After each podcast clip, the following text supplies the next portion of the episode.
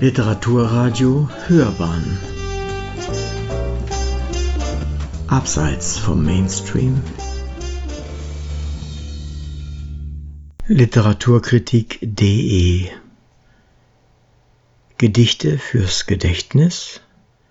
Zur Neuausgabe einer von Ulla Hahn zusammengestellten Lyrik-Anthologie.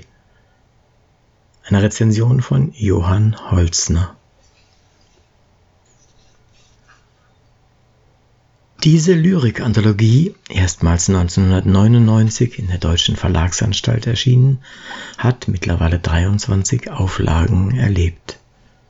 Schlechte Zeit für Lyrik? Ein derartiges Hausbuch zu besitzen, eine Auswahl der Höhepunkte der deutschsprachigen Lyrik von Walter von der Vogelweide bis Paul Celan und Ingeborg Bachmann, das ist jedenfalls offensichtlich noch immer angezeigt. Die nun vorliegende Neuausgabe ist leicht aktualisiert. Gedichte aus den letzten 50 Jahren aber, das sei hier gleich festgehalten, sucht man vergebens. Ulla Hahn hat rund 100 Gedichte ausgewählt, fast durchaus Marksteine, Gedichte nämlich, die alles andere sind als unmissverständlich vielmehr so angelegt und durchkomponiert, dass sie erst im Akt der kreativen Lektüre ihr ganzes Potenzial entfalten. So hält sie es mit Rainer Maria Rilke.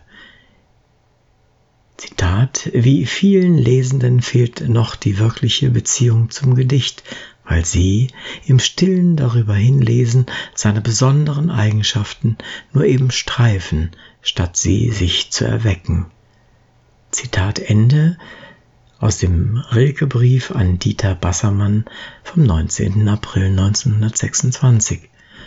Und so setzt sie dem längst vergessenen, scheinbar überholten Auswendiglernen ihr Begriffspaar inwendig lernen und auswendig sagen entgegen.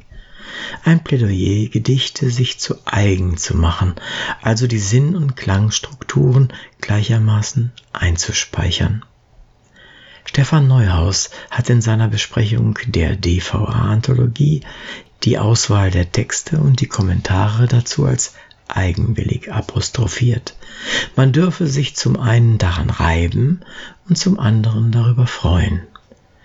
Eigenwillig, das heißt auch nicht länger belastet von den Musterinterpretationen der Literaturwissenschaft sollten sich die LeserInnen dieser Sammlung immer wieder neu sowohl die Gedichte wie auch die höchst persönlichen Seelenbedürfnisse, so Klaus von Donani, vor Augen führen.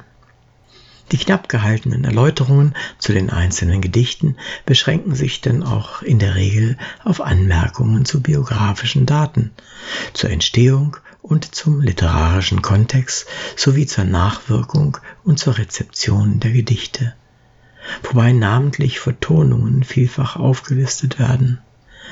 Nur selten gibt Ulla Hahn das selbstverordnete Konzept auf und die Richtung vor, die das Nachdenken über ein Gedicht bestimmen sollte. Zumeist nur dort, wo sie grobe Missverständnisse befürchtet. Das Gedicht Der gute Kamerad von Ludwig Uhland zum Beispiel ist in ihrem Verständnis und es soll anders möglichst nie mehr vorgetragen werden, eines der traurigsten in deutscher Sprache.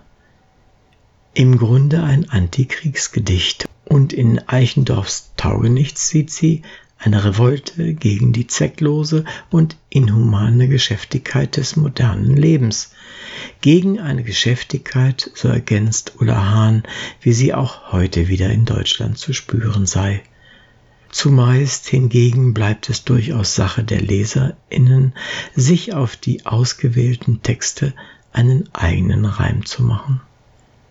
Es versteht sich, dass man über diese Auswahl der Texte auch weiterhin diskutieren und streiten könnte. Goethe, Hölderlin, Heine, Mörike, Benn und Brecht sind wohl am besten vertreten.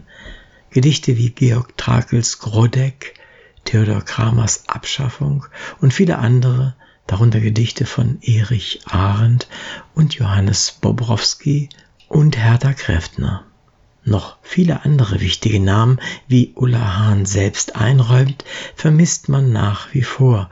Doch andererseits ist hier auch festzuhalten, mit der Aufnahme von Gertrud Kolmar, Albrecht Haushofer und Dietrich Bonhoeffer, die man in einem solchen Lesebuch vielleicht nicht unbedingt erwartete, setzt die Herausgeberin wohlbedacht doch ein markantes Zeichen, so wie sie auch einen großen Bogen spannt von Lessings Ringparabel bis zur Todesfuge von Paul Celan.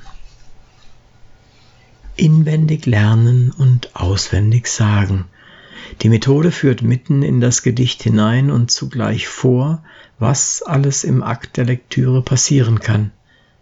In ihrem Kommentar zu dem viel zitierten Fadensonnengedicht von Paul Celan bemerkt Ulla Hahn, Erich Fried hätte in seiner Antwort auf dieses Gedicht beim Wiederlesen eines Gedichtes von Paul Celan dessen Intentionen missverstanden und deshalb seinem Kollegen widersprochen.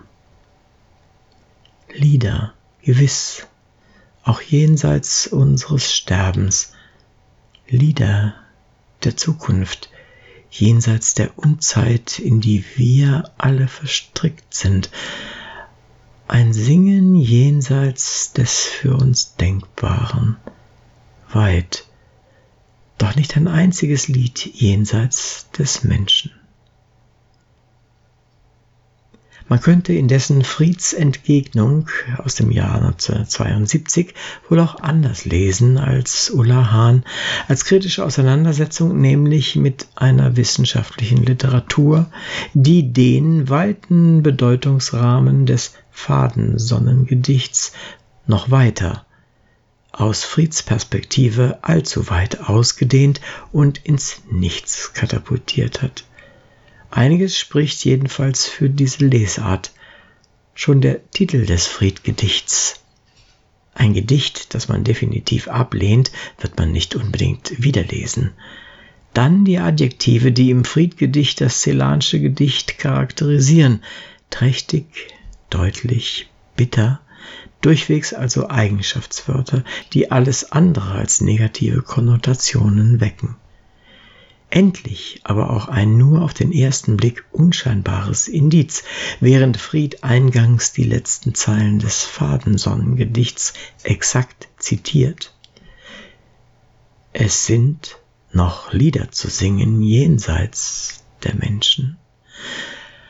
Verschiebt er in den beiden letzten Versen seines Gedichtes das Enjambement, doch nicht ein einziges Lied jenseits der Menschen?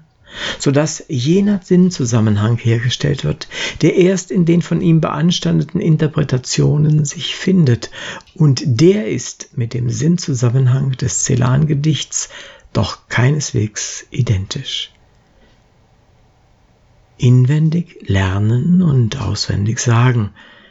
Die Methode ist bestimmt nicht gerade trendy, noch immer nicht aber sie provoziert einen Zugang zu Gedichten, ein Verfahren, das andere und tiefere Dimensionen in Texten wie im Akt der Lektüre zu eröffnen vermag, als das Alte darüber hinlesen oder das Neuere darüber hinwischen.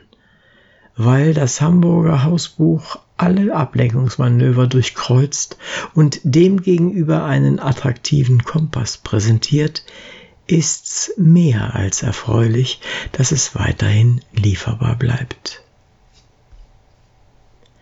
Sie hörten Gedichte fürs Gedächtnis zur Neuausgabe einer von Ulla Hahn zusammengestellten Lyrik-Anthologie. Eine Rezension von Johann Holzner. Es las Uwe Kulnig.